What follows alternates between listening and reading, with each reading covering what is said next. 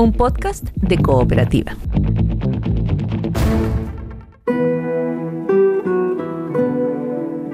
Este es un podcast sobre historias que suceden delante y detrás de la pantalla, sobre las personas que hacen películas, las personas que las ven y las personas que las sueñan.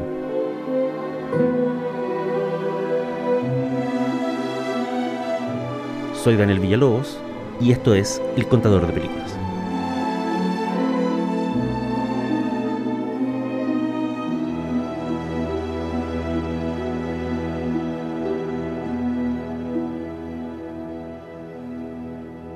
Soy Daniel Villalobos y hoy día estoy con una invitada, Paula Molina. Me encanta estar aquí. A mí me encanta que hayas venido. Eh, yo sé que fue un lar- viaje largo. Tuviste que venir en metro. Exactamente, eh, claro. Sí. Em, pero vamos a hablar de un tema que a mí me gusta mucho. Sí, y que es una, algo de lo que nosotros hemos hablado en otras ocasiones, pero nunca al aire, que es de ET. Exactamente. Creo que alguna vez hablamos en al aire, pero lo que recuerdo que me contaste de ET, al aire o no, y que a mí me llamó mucho la atención, era la idea de que era el tipo de películas que había como colocado en nosotros, en nuestra mente, la de quienes lo vieran como niños, recuerdos de una infancia que no habíamos tenido. Una infancia donde había un montón de juguetes, como Claro. en la casa de T, y no necesariamente en las nuestras. Una infancia donde los niños andaban en bicicleta por eh, a lo largo de la ciudad y se asomaban como a las luces de Los Ángeles que miraban desde lejos, eh, o que llegaba la pizza a través de un... Que uno pedía pizza por teléfono y te, y te la llevaban. Exactamente, y yo sé que ahora que te llevan toda la casa no es nada, pero Sí. en ese momento yo me acuerdo que encontraba que era espectacular que pudieran pedir pizza y que les llegara a la casa y que todos comieran pizza, que era una cuestión... Entonces, de alguna manera, como que nos inventó una infancia paralela Sí. eh, a algunos. Donde que hubiera un alienígena era como, no era tan asombroso como la pizza, digamos. Claro, exactamente. O sea, Sí. Si tenían tantos juguetes, ¿por qué no iban a tener un extraterrestre? Estas cosas pasan donde hay plata, pensaba yo Sí. en ese tiempo. Bueno, y de alguna forma también eh, nosotros lo que siempre hablábamos era que eh, Spielberg había sentado como las bases estéticas de cómo lucían los alienígenas en el cine. Mm, mm. Por eso yo vengo con el corazón roto a decirte que eh, hay un señor indio, ya fallecido, un gran director, que se pasó mm, buena parte del, del- del último tercio de su vida diciendo que Spielberg le había robado la idea de T. Que, era- que- que la idea de T era de él. Era un plagio, sí. Es, es bien, es bien duro, te voy a contar los detalles. Oye, espérate, que- es que ya me contarán los detalles, pero la idea de que te robaron una idea tan buena Oh, como la de T debe ser terrible. Yo creo que, que uno no descansa en paz. Con, No, o sea, con todo tiene- respeto por el cineasta indio. tienes que ir ahí como a, a ofrecer sacrificio a, No, a mí no se me pasaría a la nunca. diosa Chiva, Sí, no se me pasaría nunca la idea de que me robaron ET. Estaría Sí. sentada en un bar. Es como perderse un penal, yo creo. Es como es una Claro. cosa que, que- además que todo el mundo te lo recuerda. Es como Además- perder una final del mundo, es como... Además que no es como que te robaron una idea que después desapareció en la cultura popular. O sea, ET Oh. es omnipresente hasta el día de hoy. Todavía. Sí. De lo que estamos hablando es un señor ya. que se llama Satyajit Ray, y que es un gran director, quizás el director de cine más importante en la historia de India, al menos en el siglo XX. Eh, él hizo una película que se llama la, la trilogía de Apu, la historia de Apu, perdón. Y fue un director tan prestigioso que incluso la Academia de las Artes Cinematográficas norteamericana en un momento le dio un Oscar a la trayectoria. Así Ah. como, digamos, a pesar de que él no era estadounidense. Y solo, solo era una figura estelar en una industria cinematográfica mucho más grande, ¿no? Sí. Que, que la de Hollywood, que es la de Bollywood. Ahora, estos son los detalles. En 1962, mucho, mucho antes de que Spielberg empezara a filmar o empezara siquiera, o se interesara en filmar, en 1962, Ray, en la India, en una revista que era de su familia, él publica una historia de ciencia ficción sobre la llegada de un extraterrestre que era muy amable y que era de alguna forma como, como una especie de, él lo describe como una mezcla como entre un mono y un recién nacido y que es muy, que tiene unos ojos muy grandes y que tiene una cosa como con las plantas y que hace resucitar las plantas y que de alguna forma se comunica telepáticamente con las personas. Y este extraterrestre llega a una pequeña aldea en la India y se hace amigo de un niño. ¿Ya? ¿Te, te suena? Uy, ya. Ya, ¿y? año 62. Eh, a fines de los 60, Rey efectivamente escribe un guion a partir de este cuento que él había publicado. Y eh, un agente norteamericano le dice, dame el guion, que lo había escrito en inglés, y lo voy a llevar a los estudios para ver que, al- que alguien se interese porque tú tienes que dirigir esta película, y es una gran idea y va a ser un hit. Y el guion se llamaba The Alien. Ese era el nombre. Y en un momento, y la historia era muy simple y tenía que ver con este niño, que era un niño como que tenía cierto... eh, que era, que era un poquito como, como corto, corto de entendimiento, pero que a través de la relación con, con este alienígena que llegaba al pueblo, se ganaba no solo el cariño del alienígena, sino que el cariño de las demás personas. Ah, es preciosa la historia.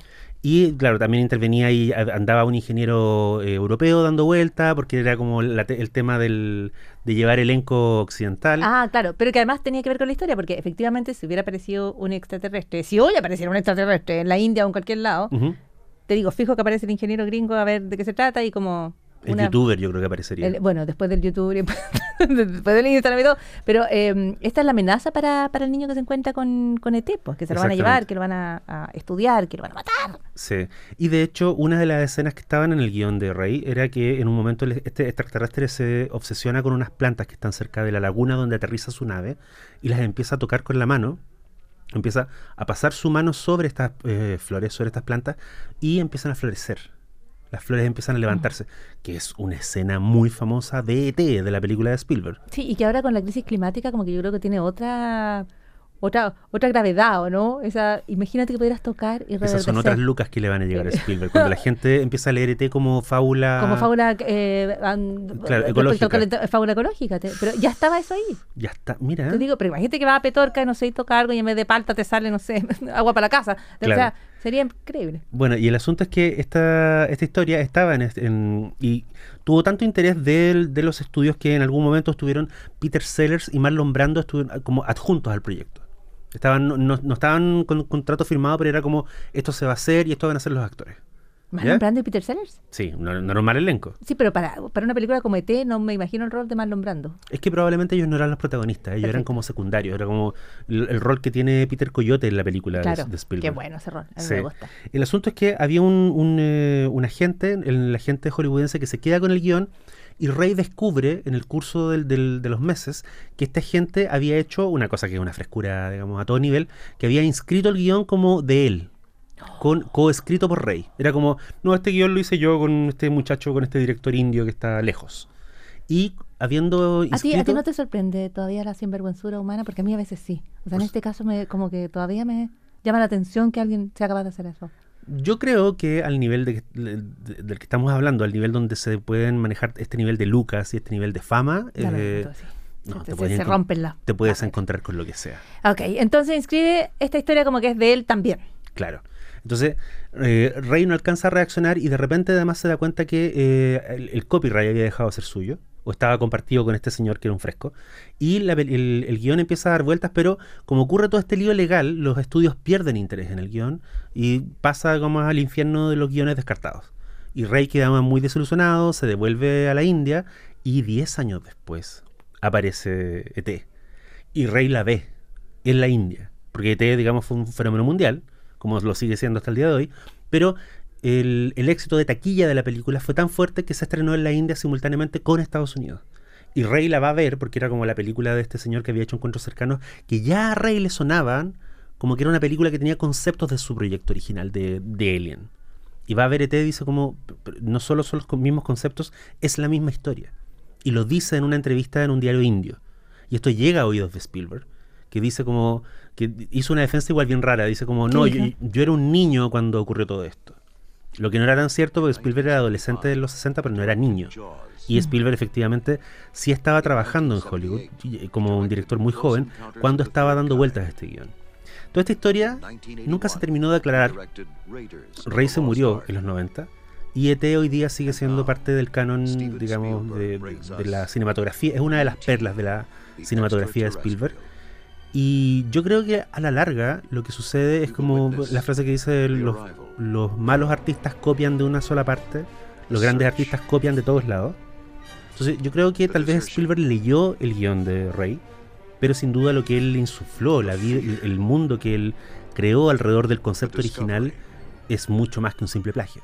Claro, porque ese mundo es el, el de esta infancia que, que es media frágil, que está un poco abandonada, Que se te entera, que se te entera, que cuyos se padres pese- se han separado. que es específicamente gringa. además.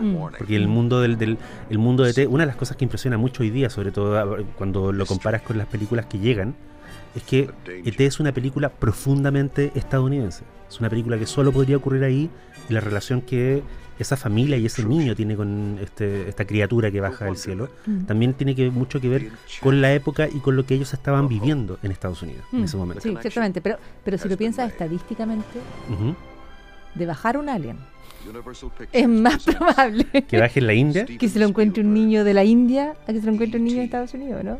Sí, Digamos en ah, términos numéricos. sí. Ahora hay una cosa, hay una cosa extraña que sí me llama la- mucho la atención. El final del guion del, eh, de Rey, que ale- que él alegó que había sido copiada por Spielberg, Sí, ¿qué es lo que era, pasa allí? era feliz. Era un final feliz. Era un final donde el alien llevaba como maravilla y, y, eh, a este pueblo, a este, este pu- pueblito donde llegaba, y hacía que todos aceptaran al niño, y el niño era querido por, el- por la comunidad, y la comunidad como que estrechaba sus lazos, y entonces como que después de, de decir como mi tarea aquí está terminada, el alien se devolvía a su planeta. Pero el final de E T no es feliz, es un final triste. ET deja solo a Elliot, lo deja en la Tierra, le dice yo siempre voy a estar en tu corazón, pero igual lo abandona. Sí, porque, no, porque no es lo mismo estar en el corazón que estar allí, te lo Claro, digo. pero digamos uno nunca se pregunta, y esto es bien interesante, ¿qué ocurrió después de que se fuera el, el extraterrestre? Mm. Porque obviamente ese niño quedó traumatizado, los hermanos quedaron muy mal, la mamá, Ya, ya, ya, ya estaba, ya estaba en una situación los complicada. problemas con el gobierno. Estaba pensando que además eh, la película original, el guion original que se plagia se llama Alien y para mí Alien es una imagen amenazante de De Alien, un extraterrestre porque para mí Alien es Alien claro, de, Ok. Rid- de Ridley Scott. de Ridley Scott y el extraterrestre en cambio es alguien amistoso y Claro. es ET. Y no hay que olvidar nunca que eso estaba en el título de la película, que cuando uno- lo, único- lo primero que uno veía cuando entraba a ver ET era, aparecían las dos letras ET como siglas y abajo decían The Extraterrestrial. Exactamente. Y luego la frase que todos recordamos. E.T. From home. Oye, gracias por invitarme. Lo he disfrutado Paula. mucho. ¿Cómo se llama tu podcast? Mi podcast se llama El Contador de Películas y trata de historias que ocurren delante y detrás de la pantalla. ¿Me vas a invitar de nuevo? Sí, conversémoslo, Quizá. fuera del aire. Quizá. Ciao.